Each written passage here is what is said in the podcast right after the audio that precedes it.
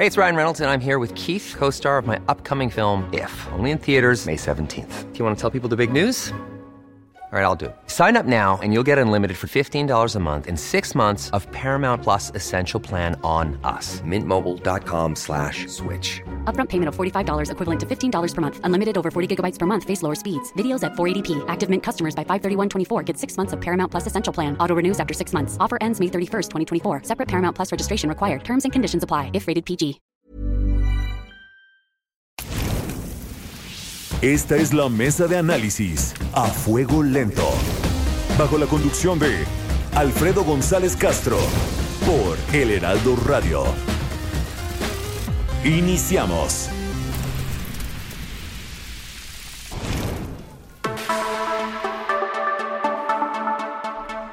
Son las 9 de la noche en punto, tiempo del centro de la República. Muy buenas noches, bienvenidas, bienvenidos a esta mesa de opinión. A fuego lento les saluda su servidor y amigo Alfredo González Castro con el gusto de cada semana y después de una semana de confinamiento estamos de vuelta.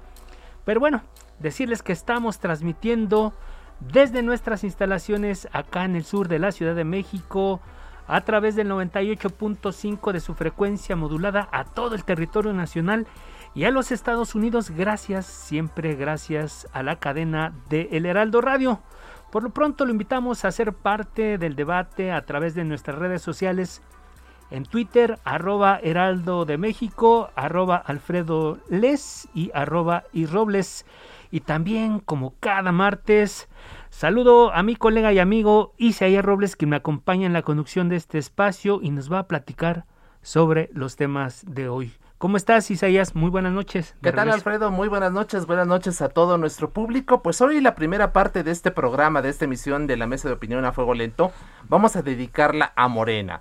¿Qué pasa en el grupo parlamentario allá en el Senado de la República? Hay algunas, eh, algunos senadores que están en contra de Ricardo Monreal. ¿Qué pasó? Funcionó la operación cicatriz que hizo el secretario de Gobernación.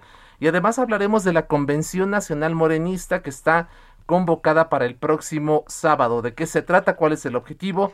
Y ya a partir de las 9.30 abordaremos otros dos asuntos muy importantes. Lo ocurrido en el sindicato petrolero, se eligió a Ricardo Aldana como nuevo líder de este gremio. Sin embargo, hay acusaciones de fraude. Conversaremos con una de las candidatas a la Secretaría General. Y también vamos a ver qué pasa con el CONAPRED. Hay un proyecto ahí, Alfredo, amigos del auditorio del presidente López Obrador, que busca que 16 organismos desconcentrados pasen a ser parte de algunas secretarías de Estado, entre ellos el Consejo Nacional para Prevenir la Discriminación. ¿Cuál va a ser la consecuencia de esto? Vamos a hablar, por supuestamente, con una ex titular del CONAPRED sobre este asunto. Muchos temas, pero bueno, vamos a arrancar con el primero de ellos, Isaías, como bien lo dices. Este fin de semana se realizó la reunión plenaria del Grupo Parlamentario de Morena en el Senado de la República. Y ante, los amagos de una fractura entró al quite el secretario de Gobernación, Adán Augusto López, esta es una nota que preparó nuestro equipo de información y producción. Vamos a escucharla y regresamos con nuestra primera invitada.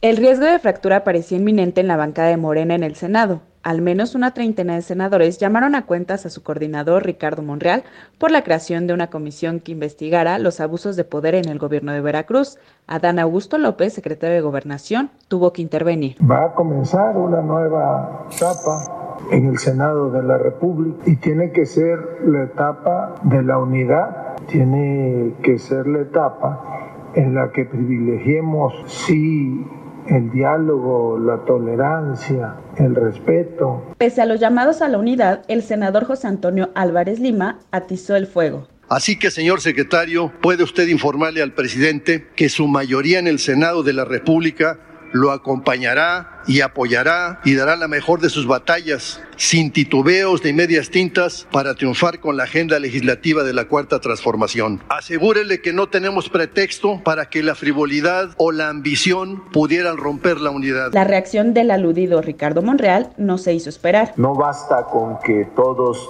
nos cerremos, aplaudamos y nos ensalcemos unos a otros. No basta. Todos representamos apenas una parte de la mayoría calificada. Nos faltarían más de 10 votos y esos votos tendrán que salir del PRI, del PAN, del PRD, del Movimiento Ciudadano, del Grupo Plural. No le exageremos. Nadie está en deslealtad con el presidente. Todos somos leales. La división no llegó por el momento. Se llevan pesado en Morena. así es, así es, Alfredo. Y bueno, para abordar el tema establecemos contacto con Antares Vázquez Alatorre. Ella es senadora de la República por el Movimiento de Regeneración Nacional y además presidenta de la Comisión de Educación. Senadora, muy buenas noches, bienvenida. Muy buenas noches, Alfredo Isaías, a la orden. Oiga, senadora, funcionó la operación cicatriz, alejó totalmente la amenaza de ruptura en la bancada morenista. ¿Cómo quedaron? Porque yo siento, a ver, aquí, ahora sí que acá entre nos, yo siento que esto fue como un laminazo. Cada quien se quedó con su golpe, pero creo que a veces resulta que, que pudo, unos quedaron más fracturados que otros. ¿Cuál es la lectura que tiene usted, senadora? Yo creo que ha habido, este asunto de la Comisión de Veracruz ha estado rodeado de especulación y de una serie de desinformaciones también. En el grupo parlamentario de Morena no siempre estamos de acuerdo, esto no es nuevo. Hemos tenido desacuerdos en diferentes momentos y eso no quiere decir que haya rupturas o que se va a acabar o que no. Nunca estuvo más que en los medios y en la opinión de algunas personas en redes sociales, por ejemplo, la, la destitución del senador Monreal. Eso no estuvo en nuestra agenda. Nosotros estuvimos eh, manifestando nuestro desacuerdo específicamente con que se usara al Senado con esta comisión ilegal que no fue sometida al Pleno. Entonces nosotros lo único que hicimos es convocar a nuestro grupo parlamentario a una reunión, eh, lo hicimos eh, la mayoría de los senadores y senadoras del grupo, a una reunión para discutir el tema de la Comisión de Veracruz. Ese era el asunto como se, se deshizo esa comisión el jueves pasado, antes de nuestra reunión que estaba citada para el viernes 28, entonces cancelamos la reunión e informamos eso. Como se había eh, resuelto el objetivo de la reunión, pues ya no tenía caso sostenerla. Nosotros no hemos estado en riesgo de rupturas, tenemos muy clara la agenda que tenemos que llevar a cabo para la transformación del país y eso sigue, sigue adelante. Simplemente tuvimos desacuerdo en este asunto, lo externamos. Y los desacuerdos en los grupos parlamentarios siempre ocurren, nada más que siempre los esconden, nosotros no. Acá todo tiene que ser público, cada vez más que la gente sepa qué estamos haciendo, qué está sucediendo. Senadora, si el senador Monreal hubiese insistido en, en que se llevara al Pleno la, la aprobación de esta comisión para el caso Veracruz, allí entonces sí hubiese existido el riesgo de una ruptura? Hubiéramos votado en contra, nada más. O sea, cada senador y senadora tiene su voto. O sea, acuérdense que el Senado es un órgano colectivo. Entonces, no es, el Senado no es una persona o un grupo de personas eh, pequeño. Somos 128. Entonces se necesita una mayoría que no tenían para sacar a esa comisión. Entonces, por eso trabajar, ¿no? No crea que fue por cosas distintas, ¿no? Entonces, no había, eh, no había la mayoría para poder sacar esa comisión, Es decir, nosotros eh, somos responsables, todos los senadores y senadoras somos responsables de lo que ocurra en el Senado, de cómo se usa el Senado de la República, que como les digo, es un órgano colectivo a diferencia del Ejecutivo, de las gobernaturas, etcétera. El Senado, la Cámara de Diputados son órganos colectivos y las decisiones tienen que votarse, tienen que sacarse por mayoría, no hay eh, hegemonía de una persona nada más. Entonces, acá había un grupo de senadores eh, que eh, estaban impulsando esta comisión y pues nosotros, la mayoría de Morena, no estábamos de acuerdo y fue lo que manifestamos pero era el coordinador de la fracción el que estaba impulsando la creación de esta comisión. ¿no? era el coordinador de nuestra fracción y otros coordinadores, no fue él solo. Fue la Junta de, Coordinación Política la que... La Así es, eh, pero la Junta de Coordinación Política tiene, si bien tiene facultades de promoverle al pleno, de, proponerle al Pleno la creación de comisiones especiales para de diverso tipo, es este, el Pleno, el que tiene la facultad autorizarlas. Y eso es lo que no ocurrió. ellos tomaron una decisión de promover esta comisión en un periodo de receso legislativo. Es decir, el Senado no se estaba reuniendo porque el periodo de sesiones había terminado, entonces ellos tomaron esa decisión que no les correspondía como tal. Pudieron la propuesto para ahora que está el Pleno, o bien por lo menos enterar la comisión permanente, hiciera muy urgente, la comisión permanente, que es lo que está eh, actuando en ausencia del Pleno, tendría que haber convocado un periodo extraordinario durante el mes de enero para votar el tema de la comisión. Entonces, ese proceso, ese proceso correcto parlamentario se omitió. Nosotros tenemos que garantizar que todo ocurra conforme a la ley. Claro.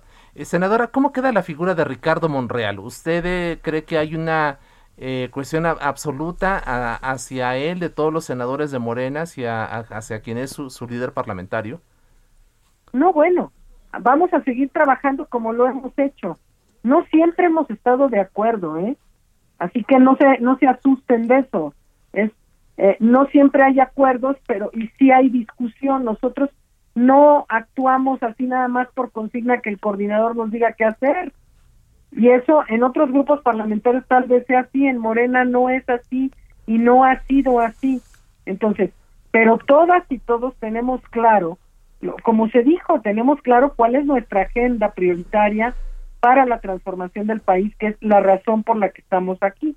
Senadora, pero usted nos dice que no nos espantemos nosotros, nosotros no nos espantamos, más bien... La gente. bueno, la gente en general, eh, pero el tono de, de Álvaras Lima, por ejemplo, habla de frivolidades, habla de estas cosas, y el otro dice que no hay sometimiento, o sea, sabemos que este es el arte de la política y todo, pero se ve que hay un, si hay un conflicto interno, más allá de lo que especulemos nosotros como periodistas.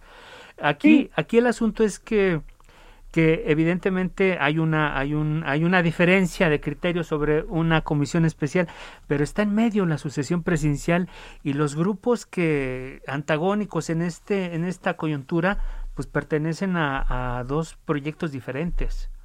No se ve así, también se hay una lectura diferente desde afuera de lo que está pasando. ¿Cómo lo ven ustedes?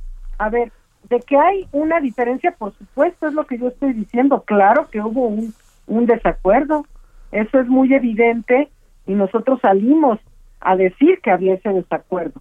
No cuando se planteó la comisión e incluso se sacó un, un comunicado a nombre del grupo parlamentario de Morena sin preguntarnos y salimos nosotros a decir, no, a ver, así no son las cosas. Pero el tema es que haya después de eso una ruptura y que no vayamos, que estén en riesgo las reformas que vienen, no, no podemos seguir trabajando con nuestros desacuerdos en ese asunto. Entonces ya se resolvió el tema de la comisión que nosotros queríamos que se disolviera por ilegal y ya resultó eso, eso ya ocurrió. Entonces seguimos adelante, tenemos mucho trabajo que hacer todavía para la transformación y todos y todas estamos de acuerdo en eso.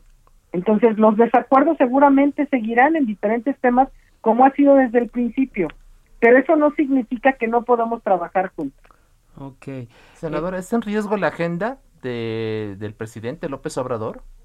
No, no, es decir, sabemos que son reformas constitucionales y que la oposición tiene que participar también para poder sacarlas, pero por nuestra parte no va a haber esa ruptura para las reformas. ¿eh?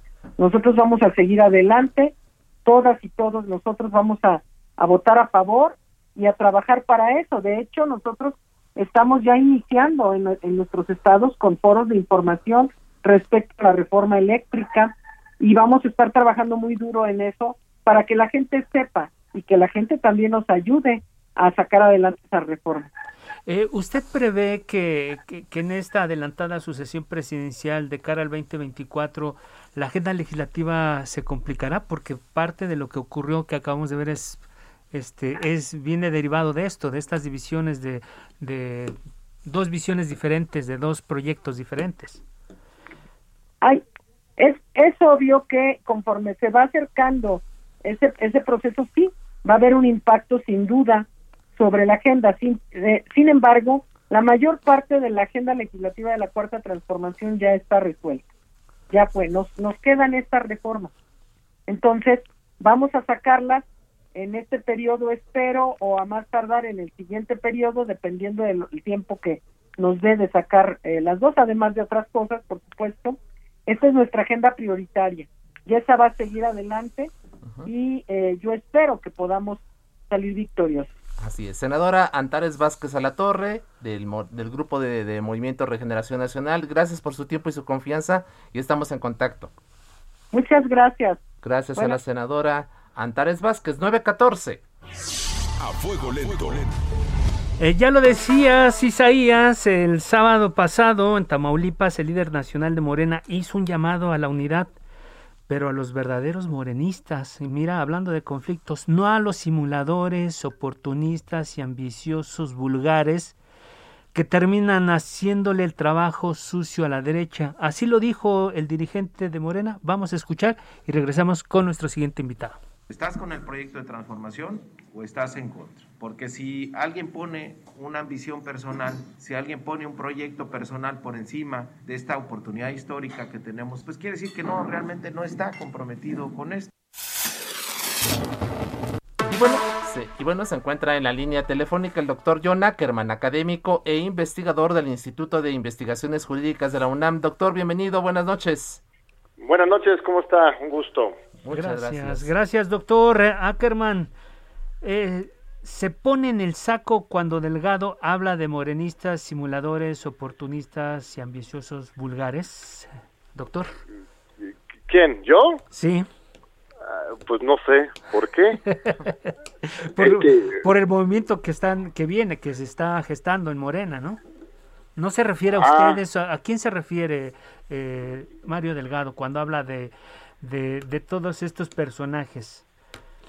Este, mira, la declaración de Mario Delgado lo hace en el contexto de una protesta en su contra en, Durango, ¿no? Si no mal este, recuerdo, este fin de semana hubo una, una agresión en su contra y él este, pues, se enojó y está respondiendo a, a eso.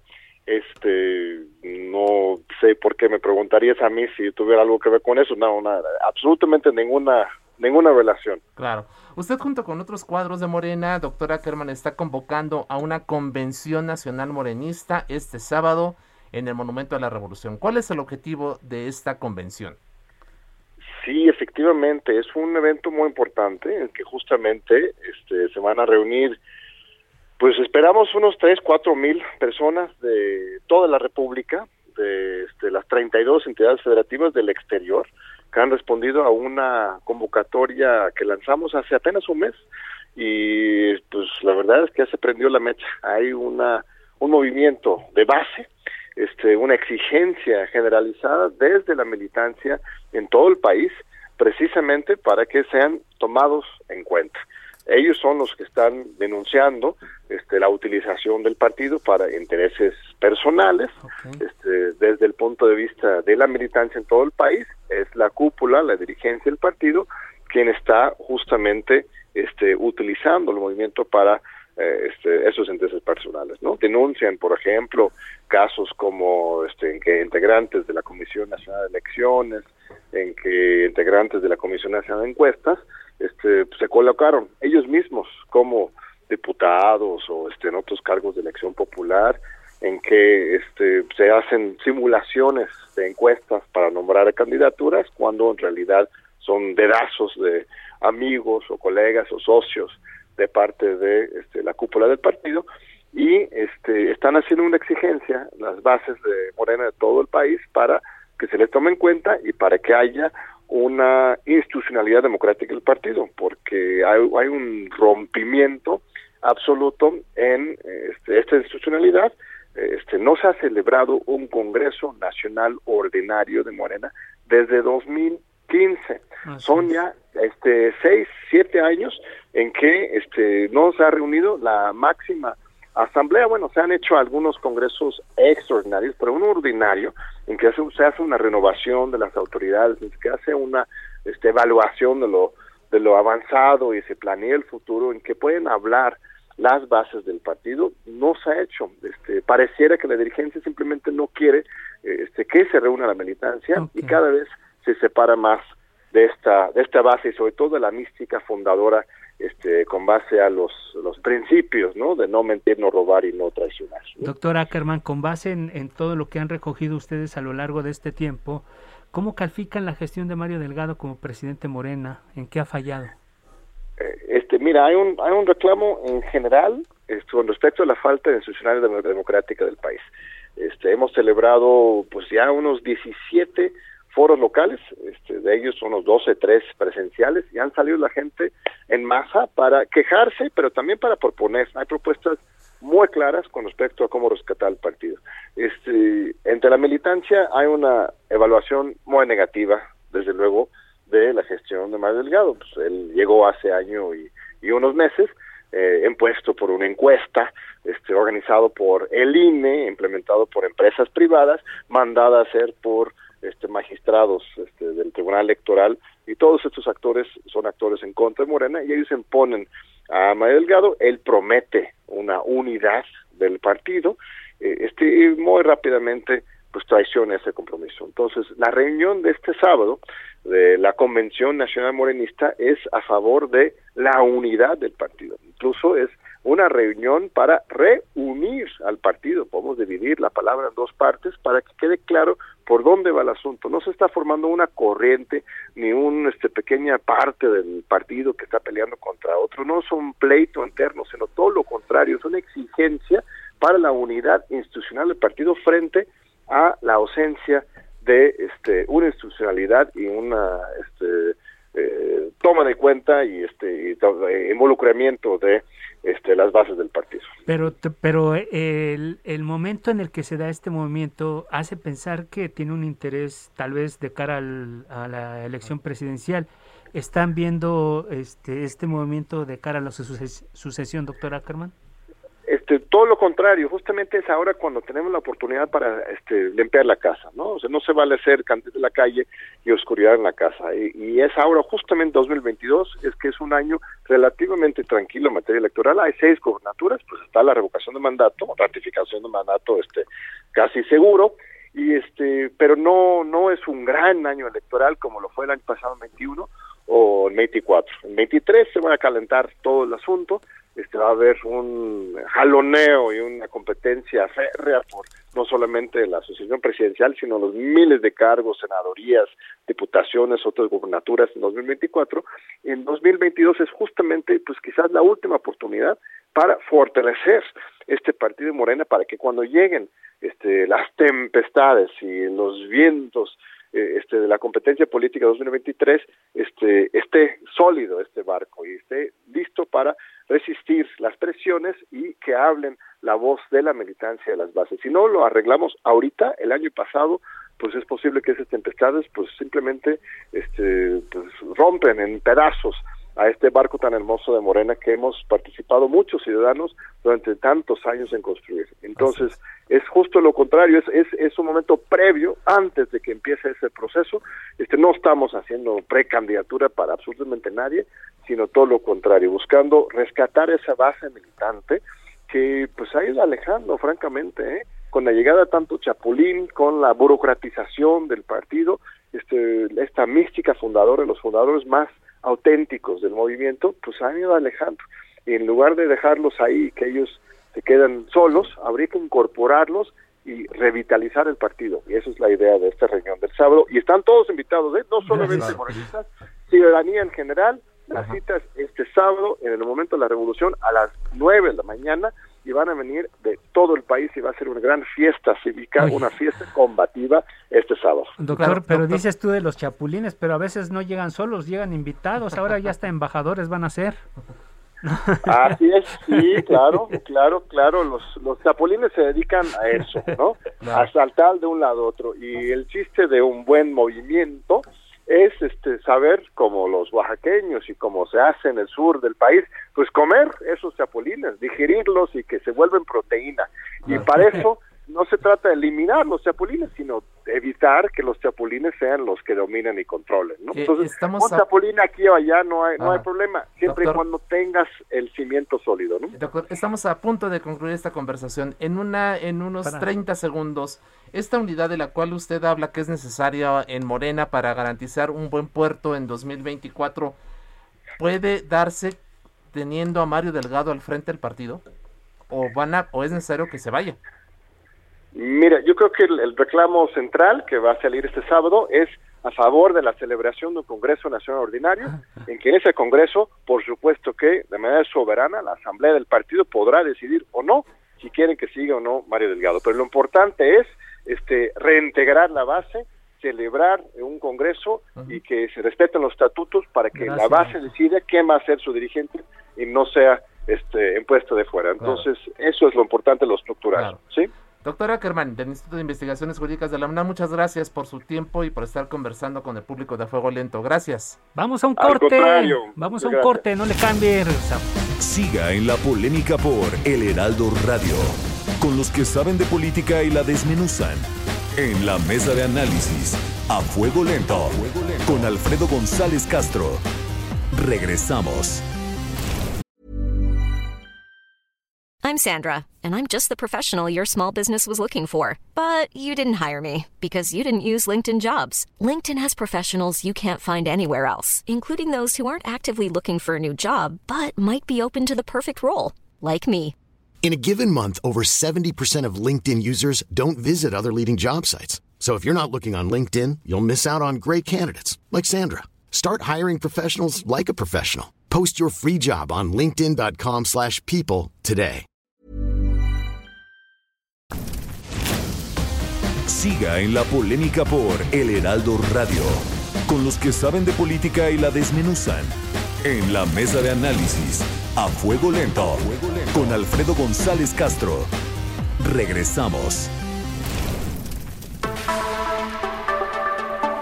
Son las 9 de la noche con 30 minutos, hora del centro de la República. Volvemos a la mesa de opinión a fuego lento. Les recuerdo que estamos transmitiendo totalmente en vivo por el 98.5 de su frecuencia modulada desde nuestras instalaciones acá en el sur de la Ciudad de México, a todo el territorio nacional y a los Estados Unidos gracias a la cadena de El Heraldo Radio. Isaías, dos temas importantes de la coyuntura política en este momento en el país, la digamos que la polémica, la división, el movimiento que hay dentro de, del partido Morena, del partido Guinda y que, que va a seguir dando de qué hablar porque pues todo tiene que ver con, con la carrera rumbo a la, a la, sucesión presidencial del 2024 y todo lo que pase en el Congreso de la Unión, en lo que pase al interior de los partidos, pues está encaminado precisamente a este polémico asunto que va a ser el tema de la sucesión. Pero bueno, hay otros temas también, Isaías, amigos del auditorio, que forman parte de la coyuntura informativa y uno es del que nos vas a platicar, Isaías. Así es, y es que ayer, Alfredo, amigo, se llevó a cabo la votación para elegir al secretario general del Sindicato de Trabajadores Petroleros de la República Mexicana. Un total de 63.700 trabajadores emitieron su voto vía electrónica y Ricardo Aldana se alzó con el triunfo al recibir 44.983 votos, seguido por César Pecero con 4.505 y Cecilia Sánchez García con 4.116 sufragios. Y estamos precisamente enlazados con la senadora Cecilia Sánchez García, quien pues eh, compitió por la Secretaría General del Sindicato Petrolero. Senadora, ¿qué tal? Bienvenida, muy buenas noches. Buenas noches. Senadora, pues, eh, ¿cómo considera estos resultados? Eh, ¿Qué nos puede decir así como para abrir boca de, en esta conversación? Pues mira, fraudulento a ese señor, los trabajadores jamás han sido cercanos a Ricardo Aldana, jamás ha estado en ninguna de las secciones, jamás se ha dirigido a los trabajadores ni les ha hecho propuestas. Bueno, creo que ni Facebook tiene. Entonces, ¿cómo crees que iba a ganar la simpatía de los trabajadores? Obviamente que es una vil mentira. La mayoría de los trabajadores no se pudieron registrar en Cirbolab porque es una plataforma que no ha sido probada, que no sabemos si está constituida legalmente, que también lo estamos investigando y que este y que y que no podía haber tenido la simpatía porque los trabajadores precisamente pedimos o pidieron más bien a través de mí el voto electrónico para sacar a estos corruptos de la cárcel, no iban a pedir el voto electrónico para reafirmarlos. Senadora, si nos permite, vamos a escuchar lo que Ricardo Aldana le dijo a nuestro colega Adrián Arias de la sección Mercados aquí en el Heraldo de México, nota que se publicará este miércoles justamente sobre estos señalamientos de un fraude en la elección, en su elección, en la elección que lo llevó al, al frente del sindicato petrolero. Esto es lo que dijo Ricardo Aldana a Adrián Arias. Se gana con votos, no con dichos. Al final del día, pues la elección está muy clara. El que más votos sacó, sacó 4.500 votos. Y el, el ganador saca 40.000 votos, pues la diferencia es abismal. Se hablaba de que pues había coacción de voto que se les pidió no, al, al trabajador ya no se coacciona, ¿eh? Bueno, eh, ¿qué piensa de lo que dice Aldana, senadora? Mira, ¿qué te puede esperar? ¿Qué te puedes esperar de un delincuente? ¿Qué te puedes esperar de alguien que invocó el que, que, fue el autor del Premes Gate para el sitio de Romero de Chan? ¿Qué te puedes esperar? Él y Peter estuvieron metidos en eso. ¿Qué te puedes esperar de alguien que siente y dice que es sindicalizado y es de, confianza? O sea, Senadora, pero el hecho, el hecho de que el presidente los haya recibido en Palacio Nacional y él haya legitimado este proceso, ¿no le da ya un, una autoridad al, al líder sindical, al nuevo líder sindical de los petroleros? ¿Por qué criticar una situación que fue avalada incluso por el mismísimo presidente de la República? Pues porque el presidente manejó el Cirbolab, corruptos del sindicato, imagínate. O sea, el presidente no estuvo en el conteo de votos, a los demás candidatos no se nos permitió ninguna participación. Siendo un voto, una votación electrónica, se podía haber estado monitoreando todo, todo el voto y no hubo nada. Yo, mi representante electoral, estuvo hasta las diez y media de la noche eh, con, con los del sindicato y hasta esa hora no sabía nada, pero ya tenían desde 24 horas antes preparado el festejo. Entonces, ¿qué quiere decir? Que pues ellos hicieron hicieron toda esa trampa. El presidente no, no no manejó Sirvolar, lo manejó las de los trabajadores actuales, los funcionarios actuales que son la base corrupta que dejó Tony Romero de Champs, que era lo que los trabajadores no querían. Y, y en ese sentido, ¿qué papel jugó la Secretaría del Trabajo y su titular, igual María Que ellos. Igual que, perdón, no, no escuchamos, senador. Igual de corrupta que ellos. Usted... De momento que ni siquiera ella lo pudo manejar, o sea, ella hubiera sido, hubiera, hubiera sido un, un, un parteaguas y hubiera sido eh, realmente algo histórico, pero prefirieron llenarse de vergüenza. Oh, en otra en otro momento de la charla que ya hacíamos alusión hace unos momentos, Aldana rechazó que represente los intereses de Carlos Romero Shams, el que había sido siempre líder del sindicato. Vamos a escuchar lo que dijo y regresamos con usted, senadora. Ah, sí, claro. Pues es el tema de, ahorita de moda, ¿no? Que soy la sombra que me va a manejar. Pues la verdad es que ya les dije que a mí todavía hasta ahorita, todo respeto para, para mi mujer, no me, no me maneja ni ella. ¿eh? entonces, entonces, pues no, no me, no me dejaría manejar por nadie. Yo tengo mi propia manera de, de pensar. Representa los intereses de Carlos Romero de Cham, senadora y por su esposa, pero por supuesto que, cuando hizo lo del Pemes Gate, este, pues no lo hizo solo, porque no creo ni siquiera que su cerebro le dé para tanto, pero en fin, este, esta, esta persona es corrupta, estuvo, estuvo probado, son personas que siempre han dañado nuestro sindicato y nuestra empresa, y, y si no hubiera sido así, no hubieran tenido necesidad de estar coaccionando el voto y amenazando a los trabajadores y, que, y amenazando también a los transitorios para quitarles su contrato y ahí está la delegada Yasmín de la 45 diciéndole a los a los trabajadores en su chat que tiene con ellos que el que no se presentara se las iba a ver con ella y se iba a quedar sin contrato. Entonces, eh, si eso no habla de coacción, pues entonces vivimos en la isla de la fantasía todos, ¿no? senadora eh, Cecilia Sánchez, usted, además de ser senadora, representante eh, en el Poder Legislativo en la Cámara Alta, pues es militante de un partido que es Morena, es el partido del presidente. Suponemos que por esa razón usted tuvo, pudo tener un acercamiento diferente tanto con la gente del Senado, tanto con la dirigencia de su partido y hasta en Palacio Nacional. ¿Qué le dijeron cuando usted hablaba de estas cosas antes de la elección? No, casualmente, precisamente eso es lo que más da sospechas. Jamás, o sea, todas las veces que solicité una reunión, jamás se nos atendió. porque ya tenían arreglado todo con estas gentes. Entonces, una cosa es que yo sea militante y otra cosa es que sea solapadora. Es decir, a partir qué qué, qué acciones va a tomar usted como senadora a partir de esto, de, de participar en este proceso eh, de No, pues, elección. que ya denunciamos vamos a impugnar, vamos a pedir que se haga un proceso como lo solicitamos desde un principio, igualito a lo que hicieron con General Motors, que sí le prestaron la atención, que ahí sí los recibió la secretaria de Trabajo y el presidente y todos hicieron las cosas a través del INE, a través de la OIT y a través de derechos humanos, que sí son imparciales, no dejarle una plataforma a unos corruptos para que ellos mismos la manejen, cuenten y hagan todo. Al, al propósito justamente, senadora, de la impugnación que usted habla, eh, eh, eh, mencionó el presidente López Obrador hoy en la mañanera el tema y si le parece lo escuchamos para seguir conversando con usted.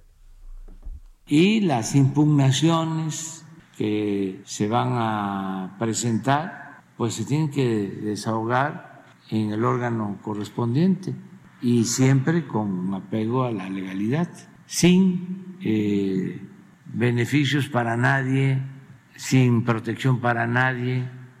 Nosotros no tenemos candidatos. Antes eh, de aquí se decidía quién sí, quién no. Ahora no. Son los trabajadores. Pues pareciera pare- que el parece que es- está dándole ya la, la, la razón a Aldana y lo está pues eh, validando, ¿no? Como Bueno, como pues cada quien sus tratos. O cada sea, usted quien- tiene otros datos a los del presidente.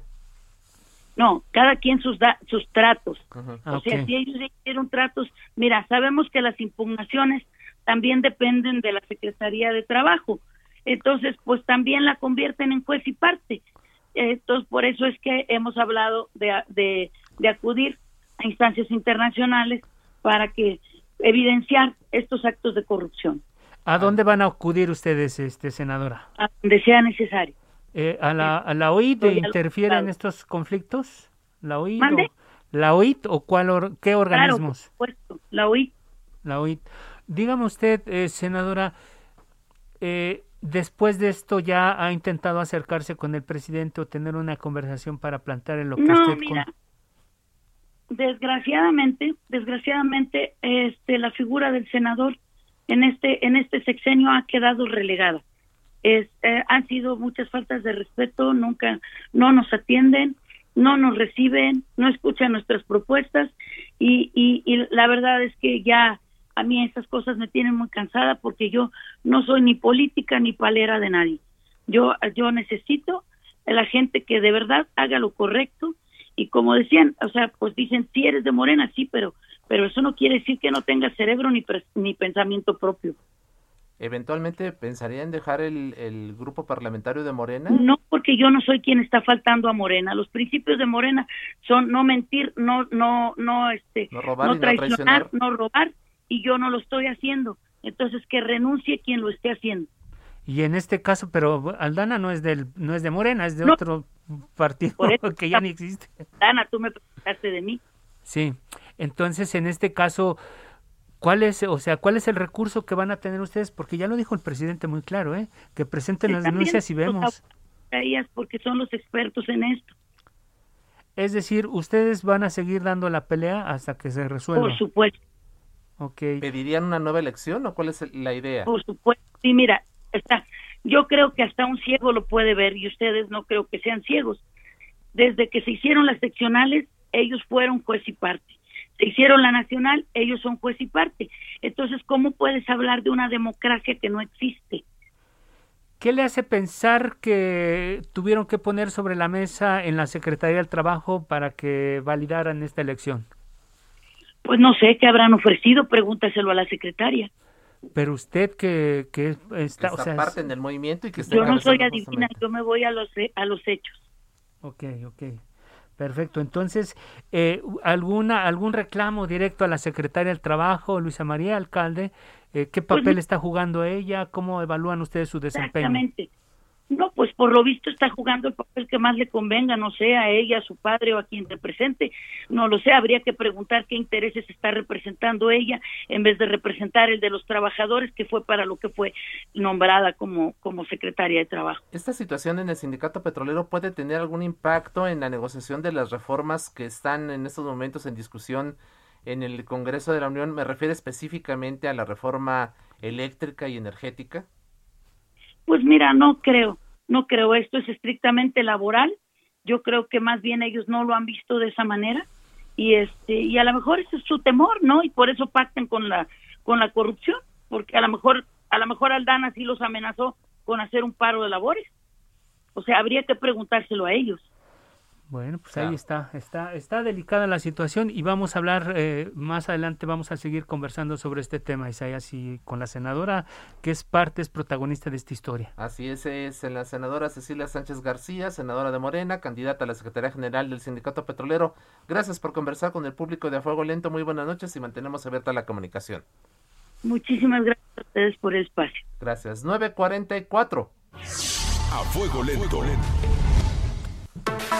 El presidente Andrés Manuel López Obrador alista una reforma con la que busca que 16 órganos desconcentrados y descentralizados se fusionen con secretarías y dependencias federales y desaparecer la Secretaría Ejecutiva del Sistema Nacional Anticorrupción. Eh, y también lo que, lo que lo busca hacer para para ahorrar, eh, para conseguir ahorros y destinarlos a programas sociales. Bajo esta premisa, el Consejo Nacional para Prevenir la Discriminación, CONAPRED, pasaría a la Secretaría de Gobernación, Isaías. Y bueno, para hablar de este asunto, se encuentra en la línea telefónica Perla Bustamante Corona. Ella fue presidenta justamente del Consejo Nacional para Prevenir la Discriminación en el sexenio de Felipe Calderón. Está en la línea telefónica. Perla, bienvenida. Muy buenas noches. Gracias por aceptar nuestra convocatoria. Perla Bustamante. Parece que ahí tuvimos un problema con la comunicación. con la comunicación, pero bueno, esto tiene que ver con algo que ha comentado que desde el año pasado estaba ya en la agenda presidencial, que es el asunto de desaparecer órganos desconcentrados, Isaías, y entre ellos estaba, bueno, pues estaba el, la Secretaría Ejecutiva del Sistema Anticorrupción, el INE y todos estos organismos que a veces parece que resultan incómodos para el gobierno y bueno es el, el argumento es que lo que se busca con la desaparición de esta burocracia es generar ahorros y promover la llamada austeridad republicana en la cuarta transformación. Lo que todavía está por verse a ver si, si en este periodo o el trabajo de Morena les da para, para sacar estas, estas reformas que, con las que busca el presidente eh, buscar más dinero, eh, conseguir más dinero, eh, eliminando este tipo de organismos, pero bueno, ahí está este, este asunto del CONAPRED, ya lo decías tú, Isaías. Efectivamente, y ya se encuentra en la línea telefónica Perla Bustamante Corona, quien fue presidenta de este consejo en sexenios anteriores. Perla, bienvenida, muy buenas noches. Para que nuestro público entienda, denos así un muy breve detalle de qué es lo que hace el Consejo Nacional para Prevenir la Discriminación. Hola, buenas noches a, a los dos y pues, buenas noches a todo su a todo su público. Bueno, mira, CONAPRED fue, es una institución que se creó para, para, para combatir y prevenir la, la discriminación de todos los grupos que están en situación de vulnerabilidad. Muchas veces sí confundimos el tema de los derechos humanos, que es, es básico para poder prevenir la, la discriminación, pero más allá es uh, poder identificar todos estos factores que pueden llegar en un momento dado a, hacer uh, que alguna persona pueda sentir discriminación, ya sea en cualquier ámbito eh, que la persona se desarrolle, ya sea en su trabajo, en, este, en lo social, y va mucho en base a las características que tenemos todas las personas, que definitivamente todos podemos llegar a estar en un momento dado en una situación con otra persona de, diferente eh, grupo que, pudiera discriminarnos. Entonces, todo va enfocado a poder identificar estos uh, factores para que todas las personas de, de todo el mundo, no nada más aquí de México, puedan tener acceso universal a todo lo que tenemos como derecho eh, como seres humanos. Muy bien, eh, Perla Bustamante. Eh, el tema que nos ocupa eh, en este momento es precisamente la propuesta para que el CONAPRED forme parte de la Secretaría de Gobernación en aras de, de conseguir algunos ahorros y destinarlos a programas sociales. ¿Qué de malo habría en que el CONAPRED formara parte de Gobernación? Bueno, mira, definitivamente eh, a partir de la declaración de, de Durban que se hizo en el 2001 eh, buscando precisamente todas estas acciones que integrarlos para poder eh, evitar y combatir el racismo, la discriminación, la xenofobia y cualquier forma este conexa de intolerancia eh, está creado definitivamente y dirigido a que exista una institución en todos los países que puedan atender eh, que puedan atender el tema. Esa esa fue el motivo de de esta revisión que se hizo en aquel tiempo en Durban eh, por eso el por eso el nombre. Actualmente es descentralizada pero sí eh, a quien le a quien le da este ciertos informes pues es a la Secretaría de Gobernación. Ahorita pues por ser autónoma y tener su propio presupuesto pues obviamente pues pueden se puede trabajar más este más libremente aunque de todas maneras se le tenga que rendir informes a la Secretaría de Gobernación y directamente al presidente porque el presidente de la República vendría siendo como el jefe directo del presidente de o de la presidenta de CONAPRED. Así es. Eh, en este caso ¿Algún, ¿algún riesgo ven ustedes que se pierde esa autonomía de la que usted comenta que si bien es técnica y también financiera también es de elaboración de proyectos, de planes, en fin. ¿Usted cree que es esta autonomía lo que justamente está en riesgo en caso de que pase ya de organismo desconcentrado a ser parte de gobernación?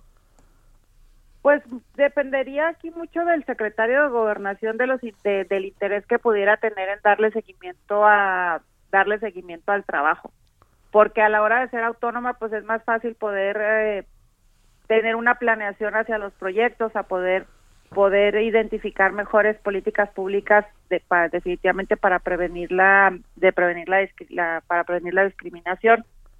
El tema yo pienso que el más delicado es que cuando nosotros hablamos de derechos humanos por ser algo intangible o por ser algo que probablemente no no tiene un valor político así como muy abierto a la hora de que trabajas un desarrollo social o que trabajas este obra pública, o sea, no tienes sí, sí. no tienes un valor un valor tangible ahí inmediato este que se vea, pero definitivamente tiene una repercusión muy grande en, en los grupos de situación de vulnerabilidad. Pudiera no existir un riesgo si el secretario de gobernación que pudiera estar en turno le dé la importancia al, al tema. A veces confundimos también que porque existe una comisión de derechos humanos ya se está atendiendo se está atendiendo el tema pero son cosas completamente diferentes y además lo que no se puede olvidar y que no puede olvidar en caso de que se que desaparezca como tal y y se incorpore a la Secretaría de Gobernación es que es mandatorio de la ONU, o sea, eso okay. debe de existir en, en todos en todos los países.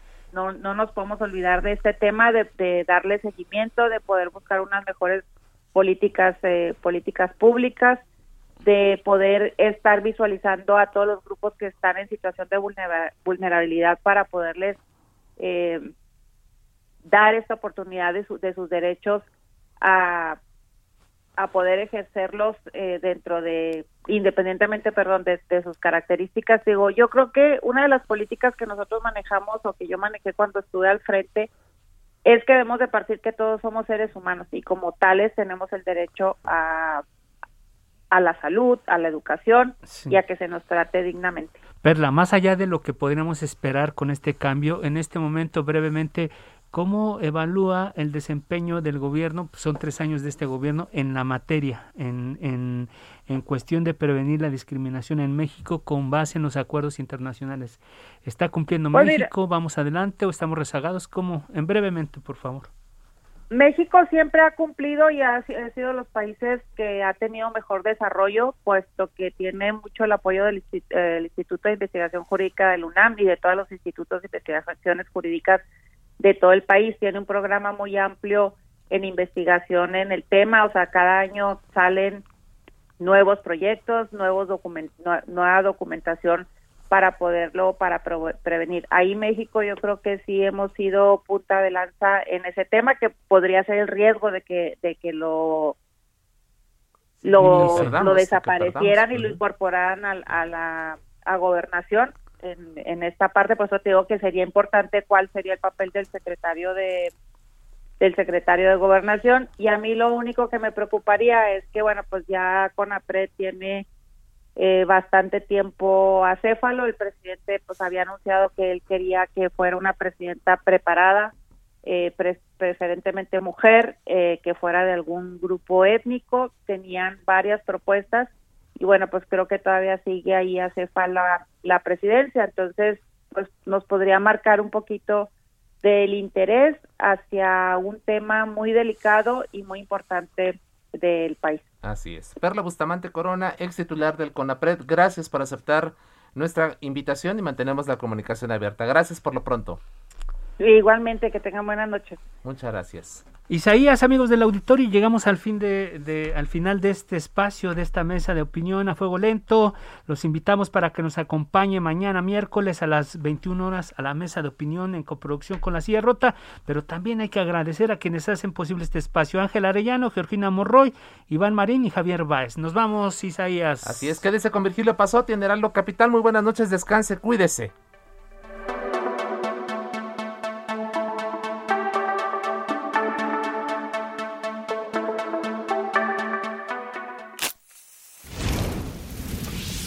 La polémica por hoy ha terminado. Le esperamos el próximo martes para que con los expertos analicemos la noticia y a sus protagonistas. En la mesa de análisis a fuego lento. Por El Heraldo Radio. Con la H que sí suena. Y ahora también se escucha. ¿Planning for your next trip? Elevate your travel style with Quince. Quince has all the jet setting essentials you'll want for your next getaway, like European linen, premium luggage options, buttery soft Italian leather bags, and so much more. And is all priced at 50 to 80% less than similar brands.